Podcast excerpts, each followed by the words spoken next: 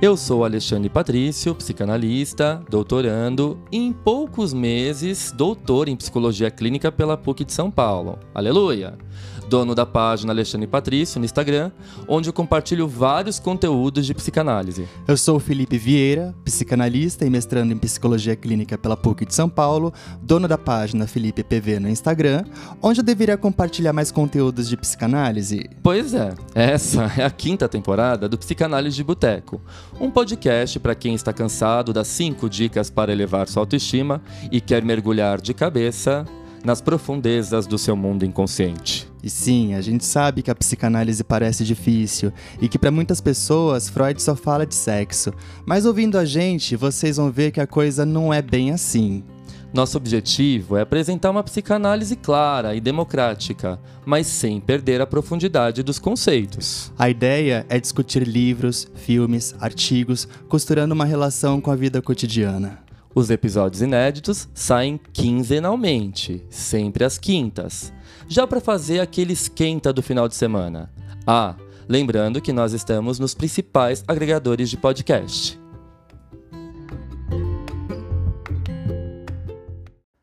Fala pessoal, tudo bem? Sejam bem-vindos a mais um encontro. E hoje nós vamos falar um pouquinho de um filme da Disney que eu amo, que é o Toy Story 4 articulando as ideias dele com o texto do Winnicott, Objetos Transicionais e Fenômenos Transicionais, que vocês encontram no livro da Pediatria Psicanálise, que recentemente recebeu uma excelente tradução publicada pela editora Ubu. É um texto de 51 e é um texto bastante marcante na, na obra winnicottiana quando ele vai apresentar o conceito de objeto transicional para nós. Tá? Antes de falar um pouquinho do objeto transicional, eu vou fazer só algumas considerações do que o Winnicott compreende como desenvolvimento humano, como teoria maturacional. Tá? O que o Winnicott entende por natureza humana? Consiste essencialmente numa tendência inata à integração, numa unidade ao longo do processo de amadurecimento. Então, diferente de Melanie Klein, Winnicott vai falar que nós nascemos com uma tendência à integração. Para Melanie Klein, o indivíduo ele nasce cindido, ele nasce atravessado pela pulsão de morte. Então esse ego fragilizado ele é cindido, essas partes cindidas são projetadas ao meio e depois elas são introjetadas. Para o Winnicott, nós nascemos com uma tendência à integração, então é bem diferente. A concepção dele de desenvolvimento maturacional da concepção uh, da Melanie Klein, tá? Bom, esta é a mais importante herança do ser humano. O que o indivíduo herda é um processo de amadurecimento, ele vai falar para nós. Cada indivíduo está destinado a amadurecer, e isso significa unificar-se e responder por um eu. Portanto, o bebê depende fundamentalmente da presença de um ambiente facilitador que forneça cuidados suficientemente bons. Os genes não são suficientes. Então ele fala, por mais que nós nasçamos com uma tendência à integração, só essa tendência não é suficiente para poder gerar a integração. A gente precisa de um ambiente acolhedor, de um meio que favoreça essa integração desse sujeito, um meio facilitador. E aí o Winnicott cria o conceito de, de preocupação materna primária, né? dessa devoção dessa mãe com esse bebê. Essa preocupação materna primária é aquela mãe totalmente devotada a este bebê quando ele nasce, quando ele vem ao mundo, né? Porque o Winnicott vai ser muito claro, ele vai dizer para nós: não existe bebê. O bebê humano ele não existe sozinho. Ele não se constrói sozinho. Toda vez que a gente olha para um bebê humano, ou ele está acompanhado de alguma coisa, ou ele está acompanhado de alguém. Esse alguém, ele vai apresentar o um mundo externo para o bebê em pequenas doses, auxiliando ele nesse processo de maturação, nesse processo de construção, tanto psíquica quanto física, quanto emocional, quanto cognitiva. Tá? Então a mãe ela é responsável, ou a mãe ou a figura materna, quem exerça essa função, é responsável por apresentar o mundo ao bebê em pequenas doses. Tá? Bom, não é a libido, portanto, que passa por diferentes fases ou fixações objetais. É a natureza humana que se temporaliza, em virtude de sua tendência inata ao crescimento, gerando assim um self integrado, internamente e com o ambiente. Por isso que a gente fala que o Winnicott ele, ele é atravessado por uma corrente existencialista. Né? Ele fala que a, a função da mãe permite que o bebê seja e continue sendo né? Então o que é esse bebê ser? Ele formar um eu, um eu que seja respeitado em sua individualidade, em seu potencial criativo. Então, essa mãe que apresenta o mundo externo para o bebê em pequenas doses, não é uma mãe que atravessa esse bebê pela vontade dela. Não é uma mãe que substitui esse gesto espontâneo do bebê. É uma mãe que respeita o tempo desse bebê e vai apresentando o mundo externo em doses homeopáticas. Isso é muito importante. Então, se o meio tem uma importância coadjuvante para o Freud e também para Melanie Klein, porque os dois autores não deixam de considerar o meio, para o Winnicott, o meio deixa de ser coadjuvante e passa a ser a principal. Então o indivíduo só vai se desenvolver a partir da interação dele com esse meio externo. E a princípio, essa interação ela vai se dar por meio de uma mãe totalmente devotada a este bebê. Então ela se preocupa integralmente esse bebê. No entanto, essa mãe, ela se preocupa integralmente, mas ela também sabe sair de cena aos poucos, né? Então esse bebê ele sai de um estado de dependência absoluta e ele caminha para um estado de dependência relativa até chegar rumo à independência. Porque para o Winnicott, nós nunca somos totalmente independentes. E eu concordo totalmente com ele nessa visão, porque a gente sempre vai precisar de alguma coisa ou de alguém. Nós nunca somos totalmente independentes na nossa vida, tá? Bom, na concepção winnicottiana, amadurecer não é sinônimo de progresso. Amadurecer inclui a possibilidade de regredir a cada vez que a vida exige um descanso, em momentos de sobrecarga e de tensão, ou para retomar os pontos perdidos. Então, diante dessa condição, no contexto clínico, é muito comum a gente ver, por exemplo, psicanalistas falando: ah, meu paciente está totalmente regredido. O que, que seria essa regressão? O paciente às vezes não dá conta de passar por um problema, por um divórcio, por uma separação, e ele regride na clínica, exigindo um cuidado total desse terapeuta. Então a gente passa a ter um cuidado com esse paciente no sentido de estender sessões, o tempo das sessões, oferecer sessões extras a esse paciente, para que ele possa amadurecer e desenvolver com a gente na clínica. Tá? Então ele regride a um estágio mais primitivo, a um estágio de dependência, é, e ele vai começar a progredir, amadurecer com a gente na clínica. Então, por exemplo, quando o paciente sofre uma demissão, quando sofre algum processo de luto, ele vai regredir e ele vai ter a chance de retomar o fio do seu desenvolvimento com o nosso auxílio, com o nosso holding, com o nosso cuidado na clínica. O holding nada mais é do que a nossa constante presença. Como que o analista faz o holding? Pegando o paciente no colo e abraçando ele? Não, não é assim, né? As pessoas têm essa concepção de achar que o analista winnicottiano é o analista fofinho que sai abraçando todo mundo. Não é dessa forma, né? O holding é a nossa constante presença. Então, o fato de você estar tá ali sempre aguardando o seu paciente, oferecendo uma escuta para ele afetiva, uma escuta que ofereça um acolhimento, esse já é o trabalho de holding, ok? Bom, vale lembrar que o holding ele é extremamente válido para pacientes regredidos, né? Então, para pacientes, por exemplo, histéricos, que, que estejam com seu eu integrado, é, o holding ele não, é, não traz tantos benefícios assim, porque esse paciente ele precisa de uma castração, ele precisa de uma lei, de uma moral introjetada. Então o holding ele vai dificultar o processo terapêutico ao invés de ajudar. Por isso que a gente tem que ter muito cuidado com essa flexibilização dessa técnica, desse manejo, de acordo com cada paciente que a gente espera, que a gente se defronta na clínica, ok? Bom, isso se deve ao fato de que nenhuma conquista fornece o título de garantia para Winnicott. Você saiu da dependência absoluta e caminha à dependência relativa, isso não significa que você vai ser suficientemente dependente, é, independente o resto da sua vida. Ah, nossa, eu estou na dependência relativa, eu estou ótimo, eu estou muito bem. Não. Acontece qualquer episódio, você vai regredir né? Então, quando mudam as configurações familiares, por exemplo, quando um homem, sei lá, solteiro, bem estável, é, amanhã descobre que vai ser pai, pum, ele regride. Ele fala assim: nossa, que configuração é essa que eu vou ter que assumir daqui para frente? Eu tenho uma regressão àqueles aspectos meus que ficaram em abertos, né? E eu tento retomar esse fio do desenvolvimento. Nesse sentido, o processo terapêutico ele é importantíssimo para poder reconstruir esse fio desse desenvolvimento que fica congelado perante a um fato que ainda está desconhecido para esse sujeito, que coloca ele nessa condição de regressão à dependência. Ok? Tá? Bom. Uh, então, nenhuma conquista é fornecida a título de garantia. Ela pode ser alcançada, ela pode ser perdida, outra vez alcançada e perdida de novo, ok? De qualquer modo, é inteiramente diferente fazer uma conquista e perdê-la do que nunca tê-la alcançado. Isso é fundamental na clínica winnicottiana.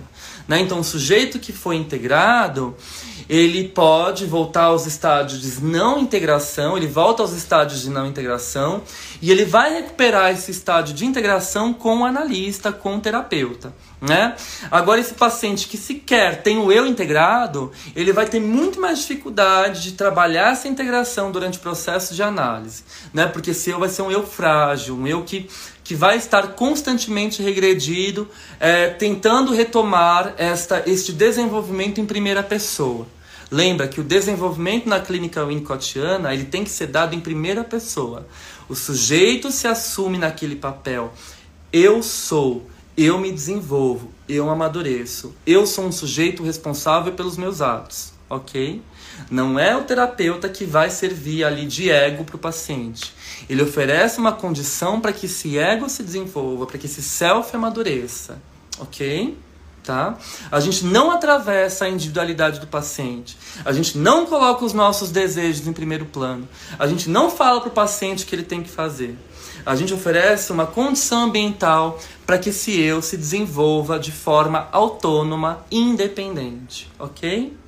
Bom, Uh, o que ele vai falar para nós em objetos transicionais e fenômenos transicionais? O Winnicott muda a nossa forma de ver a clínica. Esse texto é um texto de 1951 e ele vai é, mudar a concepção do tratamento psicanalítico, do desenvolvimento maturacional, abrindo a possibilidade de se pensar um terceiro lugar, o lugar do fenômeno, do objeto transicional que faz uma transição. Transição do quê? Para onde? A respeito do quê? É isso que nós vamos falar um pouquinho e é isso que Toy Story 4 vai trazer para nós, para a gente pensar a respeito desse conceito, tá? Bom, ele vai dizer para nós: o bebê vive inicialmente no mundo subjetivo, habitando uma área de ilusão que é sustentada pelo ambiente. Na continuidade do desenvolvimento, com a conquista das integrações que são oriundas da sustentação ambiental, adequada ao processo de desilusão, vai desiludindo esse bebê, né? Então esse bebê ele se acha dono, potente, criador do ambiente, né? O que seria o narcisismo primário do Freud, mas o Winnicott não utiliza esse termo narcisismo, assim como a maioria dos ingleses. Né? A Melanie Klein também não utiliza o termo narcisismo, e o Winnicott é um herdeiro da Melanie Klein, ele também não vai utilizar o termo narcisismo. Ele fala que essa sensação de onipotência do bebê, eu crio o mundo, o mundo gira ao meu redor. Esse bebê ele precisa sair dessa sensação de onipotência e ele precisa ser desiludido. Ou seja, você não criou o mundo, o mundo já estava ali e eu estou apresentando ele para você. Tá? Eu tiro o bebê dessa condição de onipotência, dessa condição de a vossa majestade. Ok. Nesse processo de desilusão, ocorrerá o surgimento de algo que, em certo sentido, materializa-se em um objeto, uma área de ilusão na qual o bebê continua habitando. Esse objeto é, ao mesmo tempo, criado pelo bebê para atender a sua necessidade e fornecido e encontrado no ambiente o objeto transicional. Então, a fraldinha, o paninho, o ursinho, a fronha, o lenço sujo, o pedaço de pano sujo. O objeto transicional, ele nunca é dado para a criança. Ah, nossa, eu vou dar esse ursinho para o meu filho para ser objeto transicional. Não. A criança escolhe, ela cria esse objeto. É, ele é resultado do potencial criativo dessa criança. Ele faz essa sustentação do mundo subjetivo para o mundo objetivo. Por isso que o Winnicott fala que o objeto transicional ele não é nem interno e nem externo. Ele vai fazer a transição dessa passagem do mundo subjetivo para o mundo objetivo, real, verdadeiramente percebido, ok? Então ele diz: objeto transicional nunca é dado por alguém, mas sim escolhido ou criado pela criança. Sinteticamente, o objeto transicional ele tem uma permanência existencial no tempo que ultrapassa o breve momento da necessidade. Ele pode então ser substituído. O Winnicott diz que ele é a primeira posse da criança. É a primeira diferença do não eu.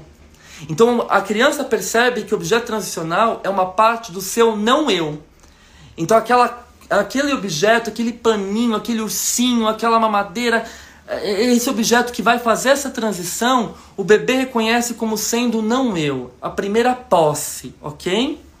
Ele não é nem externo e muito menos interno. E aí entra a linguagem paradoxal do Winnicott, que é genial.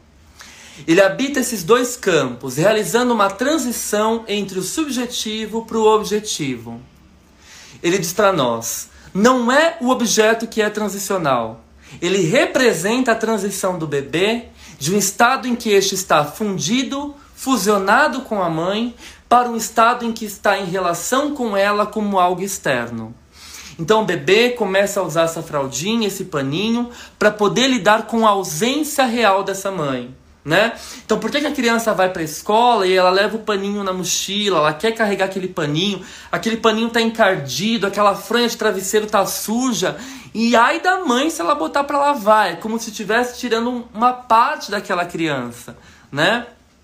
E aí que a gente fala de uma mãe invasiva, de uma mãe intrusiva. Essa mãe ela tem que respeitar esse momento desse bebê.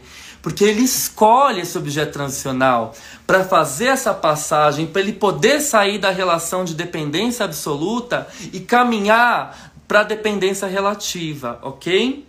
Não é uma criação subjetiva da criança, nem algo que existe independentemente dela. É algo que está entre o mundo subjetivo e o mundo objetivamente percebido, o mundo real.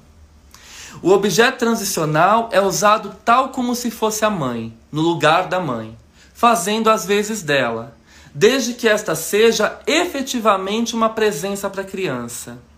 Essa presença quer dizer tanto uma presença física como uma certeza de que a mãe não desapareceu. A mãe pode estar ausente, mas a criança mantém viva a sua presença na ausência. Olha que incrível isso. Depois ele vai desdobrar essa ideia num texto belíssimo chamado A Capacidade de Estar Só. O objeto transicional representa a capacidade é, de ausência da mãe, ele representa a presença da mãe na ausência dela. Mas para representar a presença, essa mãe tem que ter existido, ok? Então, uma mãe que muito se ausenta, um ambiente muito negligente, que não cuida desse bebê, não vai possibilitar que esse bebê represente essa falta, essa ausência por um objeto, ok? Então, objeto transicional só vai existir se o ambiente for um ambiente suficientemente bom, um ambiente cuidador, para que a criança faça essa passagem. Então, eu vou para a escola, que é um ambiente novo, que eu vou lidar com a falta, eu vou arrastando o meu paninho sujo pelo chão, né? Eu boto ele na bolsa, chega na escola eu fico agarrado com um paninho, ou com um ursinho, ou com um boneco. O adulto faz a prova da universidade com um tercinho na mão, com um santinho no estojo, né? O objeto transicional continua ali, fazendo a passagem do nosso mundo interno, primitivo, precioso, para o mundo externo, para o mundo da falta, da adversidade, para o mundo real.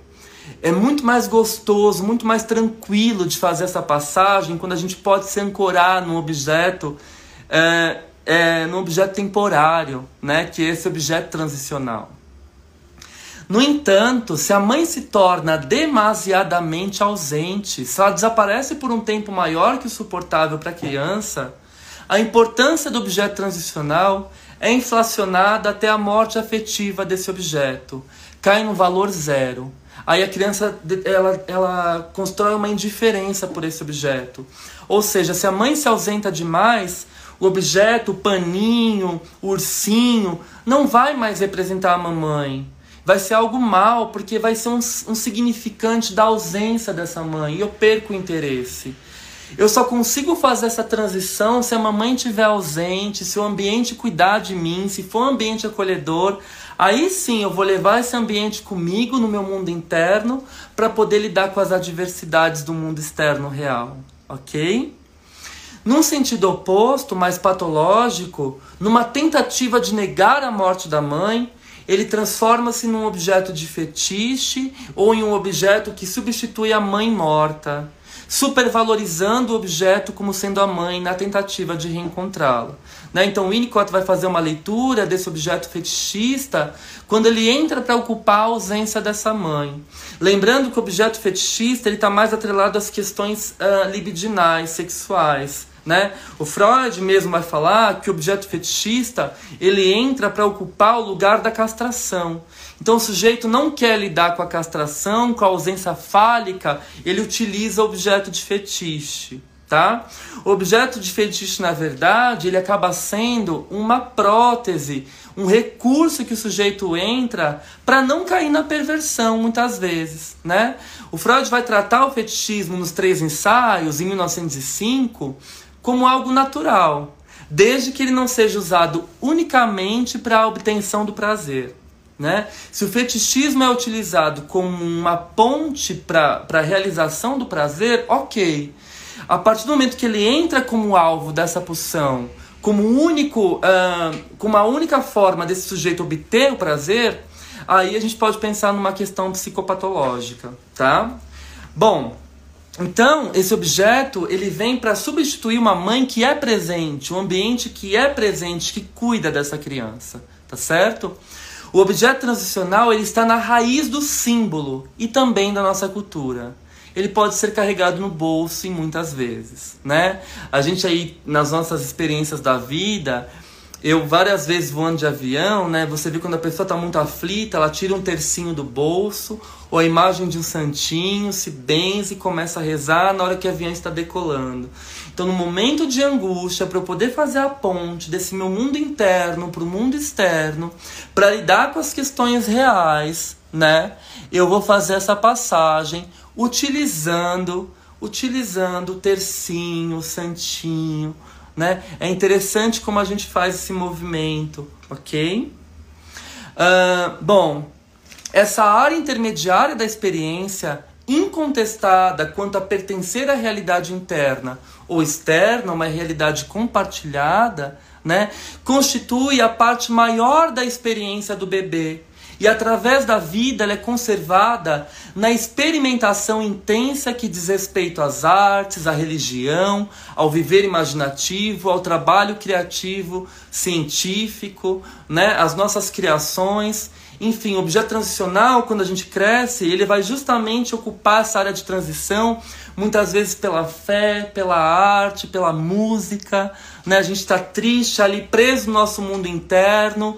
A gente coloca uma música no carro, vai dirigindo ouvindo aquele som e ele tende a diminuir a nossa angústia, a nossa aflição, porque essa música faz a nossa passagem do nosso mundo interno para o mundo externo, faz essa ponte, essa ligação, essa transicionalidade.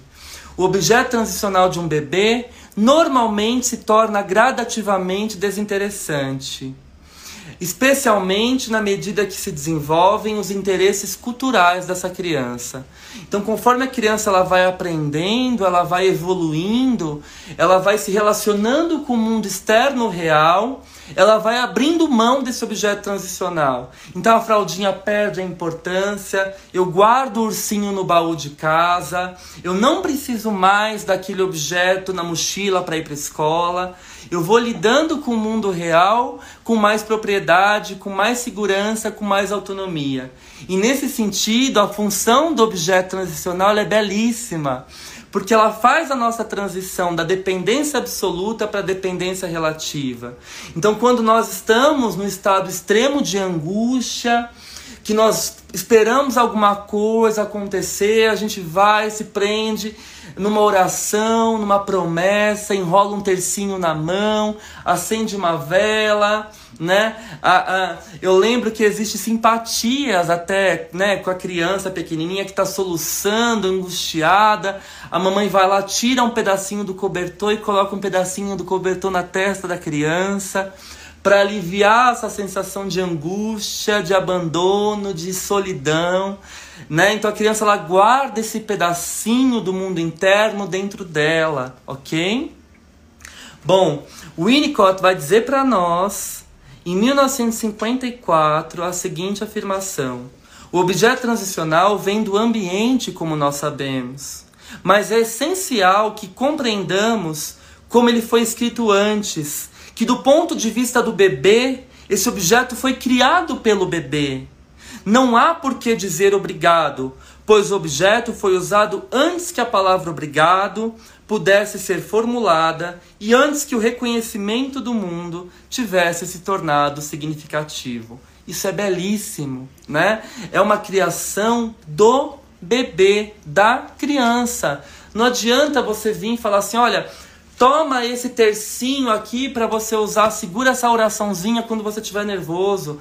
Se não tiver uma importância afetiva, simbólica, você não vai utilizar esse recurso. Você vai usar para poder superar o seu estado de angústia, de abandono, de aflição, dessa solidão que é inerente à nossa existência, né? Todos nós, por mais que nós estejamos cercados de pessoas nós nos sentimos uh, sozinhos durante muito tempo da nossa vida, desamparados. E aí a gente recorre a recursos para aliviar essa solidão e para fazer essa transição desse mundo interno para o mundo externo. Nesse sentido que eu falo para vocês que o objeto transicional não é nem interno e muito menos externo, ok?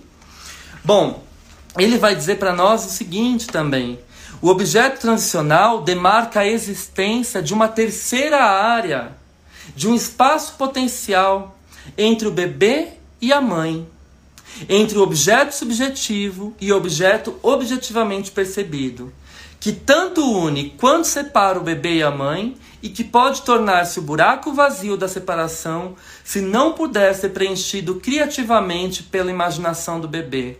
Então é uma forma do bebê poder se desvincular dessa mãe, né? E aí eu carrego meu paninho, minha chupeta, meu amiguinho imaginário, o ou um gesto transicional.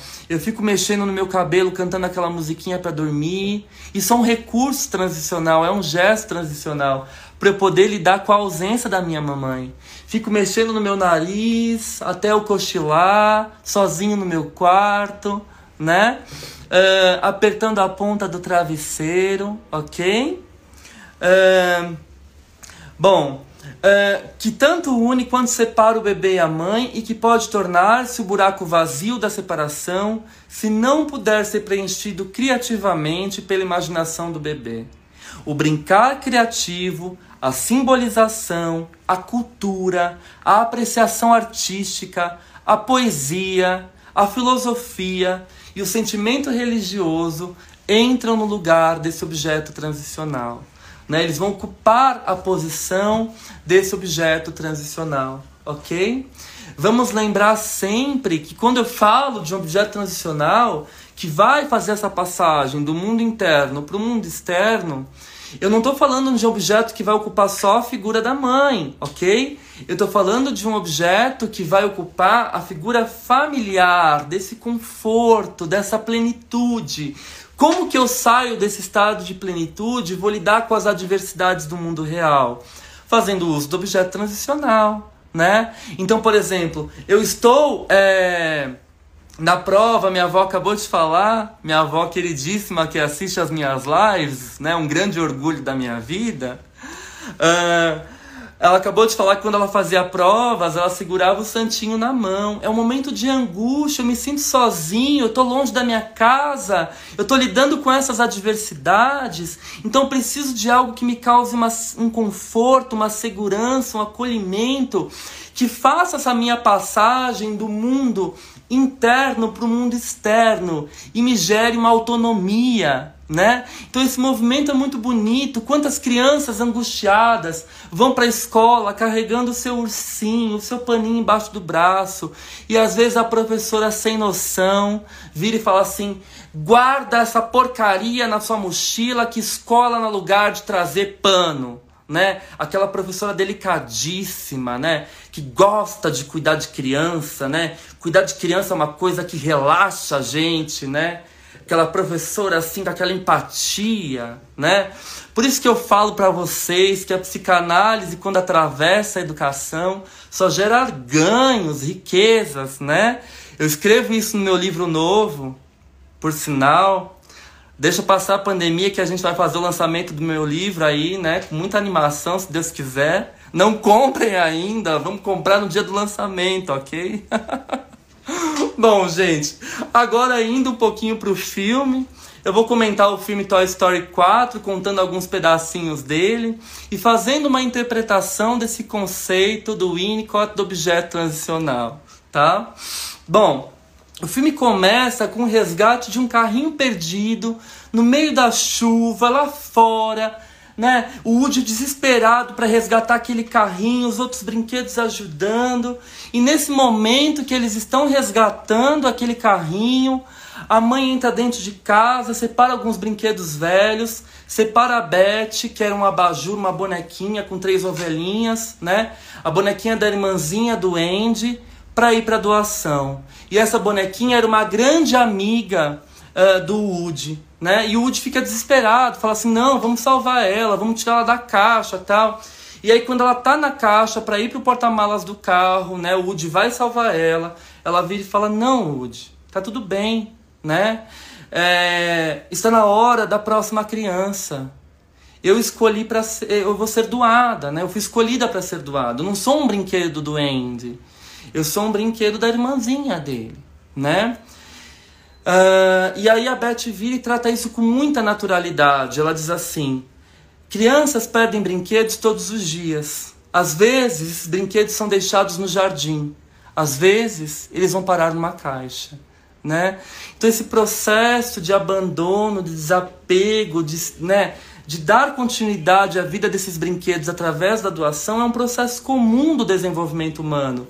E o que me chama a atenção é a sensibilidade desse brinquedo para perceber que a hora dela de transição, de passagem chegou, né?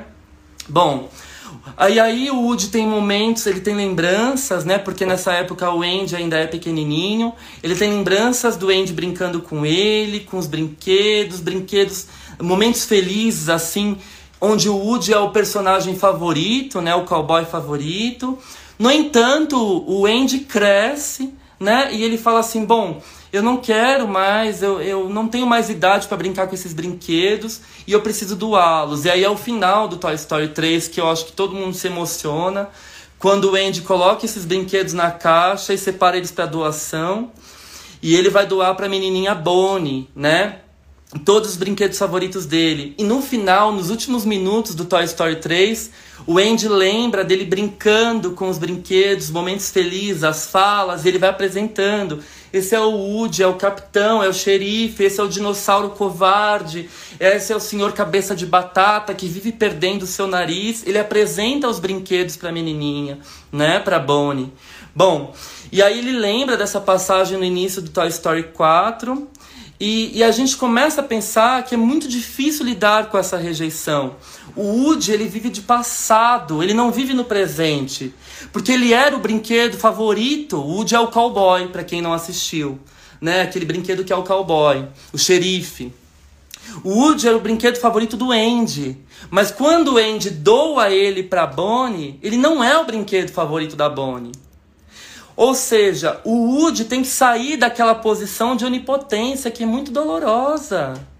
Do mesmo jeito que o bebê tem que deixar de ser a vossa majestade. De que a gente tem que saber que a gente vai lidar com as adversidades da vida, que a gente não vai ser o preferido de todo mundo, que no trabalho a gente não vai ser a estrela, que a gente vai ter que lidar com outras pessoas, com diferenças. O Woody vai, ele começa a se deparar com o mundo real né? E é difícil lidar com essa rejeição, né? E aí quando ele é jogado para dentro do armário, os outros brinquedos falam assim para ele: "É a terceira vez que você não é escolhido essa semana". E aí ele fala: "É, mas isso acontece, é normal". Ele tenta negar essa rejeição, né? Bom, nesse mesmo tempo é o período de início da menininha Bonnie no jardim de infância, adaptação dela do jardim de infância. Né? E aí os pais chegam e falam: Vamos, está na hora da adaptação do jardim da infância. Aí ela fala: Eu vou levar meus brinquedos. E aí os pais falam: Não, não pode levar brinquedo para a escola, né? Uh, e aí ele vira e fala assim: o Woody, bom, com o Andy eu ia para a escola com ele. E, as, e os brinquedos falam: Não, mas agora não pode, as regras mudaram. Você não pode ir para a escola com a Bonnie, com a menininha. Mesmo ele não sendo o brinquedo preferido da Bonnie, ele fica totalmente preocupado com ela. Ele se esconde, se enfia na mochila dela e vai para a escola com ela, né? E aí, é, na escola, ela não dá muita importância para o Woody. O Woody achou que ele ia ser insubstituível, ele ia ajudar ela naquela transformação, naquela passagem de sair do ambiente familiar para o ambiente escolar, né? Mas ela nem lembra que o Woody está ali, ela nem dá importância para o Woody. E aí, no meio da aula de arte, ela cria um bonequinho. Ela, a partir da criação dela, ela cria um personagem novo, um brinquedo novo, feito do lixo, que é o garfinho, que é o fork, né? E esse garfinho, esse garfinho é uma criação da Bonnie. Ele partiu, ele foi um produto da espontaneidade criativa dela. E ele entra, obviamente, para fazer esse processo de transição do ambiente familiar para o ambiente escolar, ok? Porque é uma criação da criança. Lembra que o Winnicott diz para nós? O objeto transicional não é dado, não é comprado, ele é criado, ele é escolhido pela criança, tá? Bom, e aí ela cria esse garfinho. Obviamente, né? Uh, esse garfinho ele quer ir para o lixo toda hora. E aí eu fico pensando na analogia né, que, que esse garfinho com lixo as mães fazem. Eu dou tanto brinquedo caro pro meu filho, ele escolheu esse pedaço de pano para ficar carregando pela casa para cima e para baixo, né, esse lixo. Minha vontade é tomar essa fralda suja e jogar no lixo, né? Eu dou tanto brinquedo caro pro meu filho, ele escolheu esse braço desse ursinho velho encardido para ficar carregando, né? Então olha a simplicidade desse objeto transicional que a criança escolhe. Não é sofisticado. Não, você não precisa comprar um brinquedo pro seu filho de um milhão de dólares. Ele vai escolher a fronha suja para carregar para cima e para baixo né? Essa analogia é belíssima mostrada no filme porque o Fork ele quer ir para o lixo. No entanto, apesar dele se sentir um lixo, ele tem uma importância gigantesca para Bonnie. Ele é o objeto transicional da Bonnie. Foi ela que criou esse garfinho. É uma produção artística dela, é o brinquedo que ela fez. E nesse sentido, ele ocupa um espaço transicional, ok? Bom. Uh e aí é interessante que eles vão vivendo aventuras, eles vão viajar, e aí o garfinho quer ir pro lixo toda hora, o Woody fica super cansado porque fala: Meu Deus, eu sei da importância criativa que esse garfinho tem pra, pra Bonnie. E ele quer ir pro lixo, então o Woody salva ele do lixo, tira ele do lixo, o Woody fica exausto. No entanto, nessa viagem deles, né, é interessante que é, o garfinho foge, o Woody vai atrás e eles se perdem né? E aí eles se perdem, eles vão parar no antiquário. E eu acho a analogia, a Disney ela é genial. O antiquário é onde vende coisas antigas, coisas que saíram de moda, coisas velhas. Ora, o objeto transicional está ligado à nossa infância, às nossas memórias, às nossas antiguidades. Aquele ursinho que a gente brincava quando era pequeno, aquele pedaço de paninho que a gente arrastava pela casa, e o Woody vai parar com o garfinho no antiquário, onde estão as antiguidades, onde estão as nossas memórias, as nossas lembranças infantis. Hum? Bom, e nesse antiquário eles conhecem Gabi Gabi, que é uma boneca abandonada, antiga, que perdeu a sua caixinha de voz, ela não consegue falar quando puxa a cordinha dela. E ela quer a caixinha de voz do Woody, que o Woody fala quando puxa a cordinha, né? E ela fala assim: se eu tiver essa caixinha de voz, essa caixinha de som, eu serei aceita. eu serei amada pela, pelas crianças, eu terei um lugar, né? E aí, nessas aventuras todas, é, o, ela, ela quer pegar o Woody, abrir ele, roubar a caixinha de voz, ele foge daquele antiquário, mas o garfinho fica perdido. E no meio da floresta ele encontra a personagem que foi doada no começo do filme, que é a Beth. Lembra da bonequinha que eu falei para vocês? Que era da irmã do Andy e ela vai para doação? Pois é, ela tá na floresta, ela foi de outras crianças, ela tá independente, ela dirige um veículo dela ali que tá disfarçado de gambá, e ela é aventureira, e ela toma frente de tudo, e ela cuida de tudo, é uma boneca independente, ou seja, a partir da rejeição, ela criou a sua independência, a sua autonomia, ela descobriu o sentido em ser em viver, né? Bom, e aí o Woody fica encantado com essa independência dela. É, ele fala assim: Você não tem nenhuma criança para ser sua dona? Ela fala: Não. Existem milhares de crianças no mundo, a gente pode ser de qualquer um. Né? Uh, eu não preciso de nenhuma criança para ser feliz, ok? Bom, uh, quem precisa de. Ela, Beth fala assim para o Woody: Quem precisa de um quarto de uma criança quando a gente pode ter tudo? Quando a gente pode ter tudo. Ela vive independente, né? Bom, e aí é interessante que as tramas começam a acontecer e aí a Beth se junta ao Woody para salvar o garfinho que ficou preso no antiquário com a Gabi Gabi, né, que quer roubar a caixinha de som do Woody, enfim. E aí, no entanto, acaba acontecendo a troca, né, para devolver o garfinho, o Woody ele cede a caixinha de voz dele, faz a operação e a caixinha de voz vai para dentro uh, da Gabi Gabi, que é a boneca antiga amargurada que queria ter um dono, né? E aí ela, ela fica super feliz que ela vai ter voz, que ela vai, ela vai conseguir falar quando puxar a cordinha dela. E ela fala: agora que eu tenho voz, que eu tenho minha caixinha de som recuperada, é, uma criança vai me querer né? Porque puxa a minha cordinha e eu falo: quero tomar um chá com você, eu sinto sua falta, eu amo você, aqueles brinquedos falantes. E aí a netinha da dona do antiquário acha a Gabi Gabi, né? Jogada ali no corredor. E aí ela puxa a cordinha, a Gabi Gabi fala, obviamente, porque trocou de caixinha com o Woody. E aí a menininha olha aquela boneca e a mãe dela fala assim: Filha, o que você achou? Ela fala: Nada, só uma boneca velha e joga a Gabi Gabi no fundo da caixa. Ou seja, a voz, o som não dá um lugar para Gabi Gabi. Né? A prótese que ela tanto sonhava, que poderia lhe trazer um sinal de completude, um sentimento de completude, atrai, trai ela, né?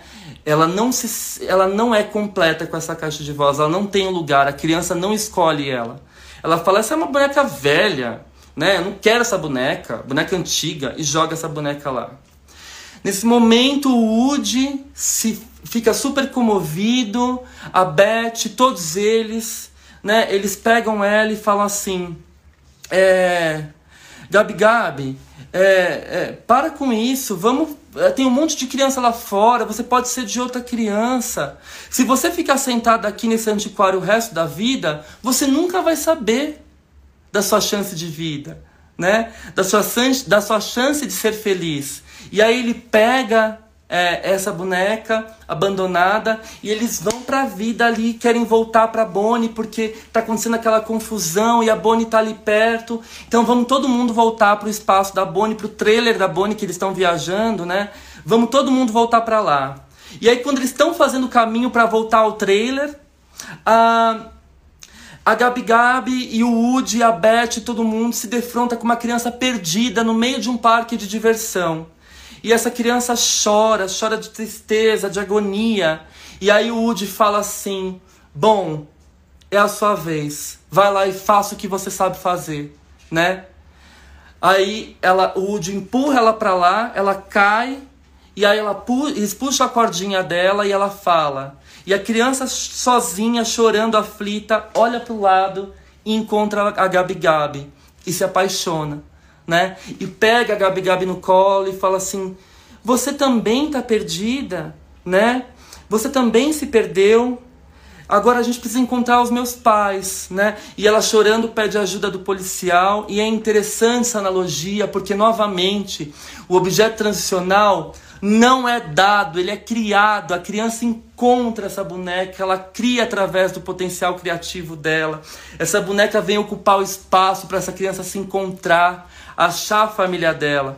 Ao mesmo tempo que a criança encontra a Gabi Gabi, ela também é encontrada como um eu, como a função dela. Ela faz essa transição nesse período de angústia. Ela auxilia essa criança perdida no momento ali de, de ansiedade, de sofrimento ela serve, ela ocupa esse objeto, essa posição de objeto transicional, ok? E aí a Gabi Gabi, ela vai com essa menininha chorando, ela encontra os pais dela e vai ser feliz com essa menininha, ela encontra uma dona, ok? Bom, nesse momento é interessante uh, Uh, que a Bonnie, é, ela tá lá no trailer esperando os brinquedos, ela fala, meu Deus, cadê meus brinquedos? Todo mundo procurando, aquela aflição toda, e os brinquedos estão voltando, né, pro trailer, o Woody, a Beth, todo mundo. Uh, mas o Woody olha aquela situação e fala assim, meu Deus, será que eu quero voltar para esse trailer? A Bonnie não gosta de mim, eu não sou o brinquedo preferido. E aí a ficha dele cai, o Woody sai do estado de narcisismo primário, de onipotência, né? E ele fala assim: Meu Deus, aqui não é o meu lugar. Eu não sou o brinquedo preferido da Bonnie. Eu preciso descobrir qual é o meu lugar. Então, do mesmo jeito que o garfinho, ele é um objeto transicional para fazer a passagem do mundo interno para o mundo externo da Bonnie, da menininha, porque ela cria o garfinho, o garfinho também é objeto transicional do Woody, porque quando o Woody cuida do garfinho, ele começa a sair de um estado de dependência absoluta e ele caminha para dependência relativa. Né? O garfinho permite que o Woody faça essa passagem até chegar à sua independência, rumo à independência. Né? Bom, uh, e aí é interessante porque quando o Woody encontra de novo todos os brinquedos e a Bonnie, ele vai se despedir da Beth e ele fala assim: Adeus, Beth. Uh, e aí o Buzz fala para ele: Bom, ela vai ficar bem. Né? Ele abraça o Woody. É, é, o Woody se despede da Beth porque ela vai continuar lá na floresta independente. Ele tá voltando para Bonnie. E aí o Buzz Lightyear, que é aquele boneco do Comando Estelar, ele fala assim pro Woody: Ela vai ficar bem. Né? Ela quem? A Bonnie. A Bonnie vai ficar bem sem você. Terminou. Você era o brinquedo favorito do Andy. Descobre seu rumo. Você encontrou a Beth. Você está descobrindo uma vida nova. Vai ser independente. Vai viver sua vida. Né? Para de ficar colado num objeto que não te valoriza. Né? Vai ser independente. Vai criar sua própria vida. Vai construir sua própria vida.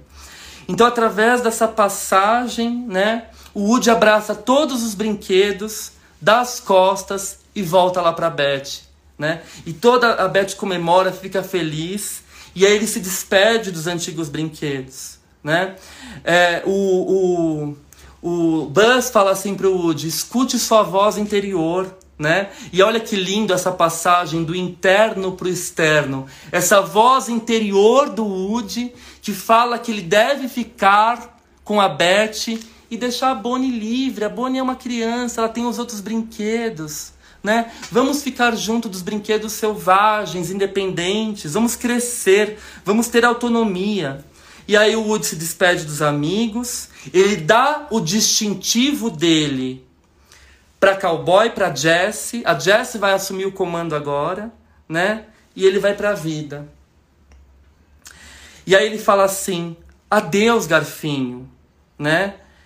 O garfinho se despede dele e vai para o lugar dele junto a Bonnie.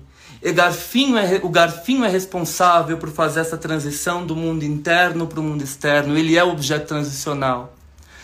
Tanto da Bonnie quanto do Woody. Né? E aí, eles, o, o, eles falam assim: o Buzz olha para ele e fala assim: o Woody não está perdido. Não mais. Então, apesar dele ter saído do encontro da Bonnie, ele descobre a vida dele, a independência dele, ao lado da Beth. Ele descobre que ele pode ser feliz livre, E agora ele não está perdido, ele se encontrou. Ele estaria perdido se ele tivesse querendo ocupar um lugar de favorito onde ele não é mais o favorito. Então o garfinho ajuda ele a amadurecer e a encontrar esse caminho. E é interessante que para ele encontrar esse caminho, ele sai de um antiquário, da antiguidade, das memórias, das lembranças infantis a gente retoma as nossas lembranças infantis, as nossas vivências, para poder amadurecer como sujeito, para poder amadurecer como ser humano e caminhar rumo à independência. E aí o Woody cita a frase do Buzz tão famosa: ao infinito e além. Curioso que a música tema desse filme, ela começa assim: Amigo, estou aqui e é interessante que esse amigo estou aqui pode ser uh, uma analogia às nossas memórias, às nossas lembranças que estão dentro de nós, que são internas e ao mesmo tempo externas, que fazem essa passagem, essa transição do nosso campo subjetivo para o campo objetivo. Toda vez que a gente sente dor, abandono, trauma, angústia, a gente recorre às nossas memórias e a gente lembra, amigo, estou aqui. Se você gostou desse conteúdo, fique atento lá na minha página do Instagram, @alexandrepatrício, porque em breve nós vamos abrir as inscrições dos nossos grupos de estudos de formação permanente em psicanálise que acontecem durante todos os semestres ao longo do ano letivo. O início do segundo semestre é agora em agosto de 2022. Então fiquem ligados, porque eu posto todas as informações de matrícula, horários e outros detalhes lá no Insta.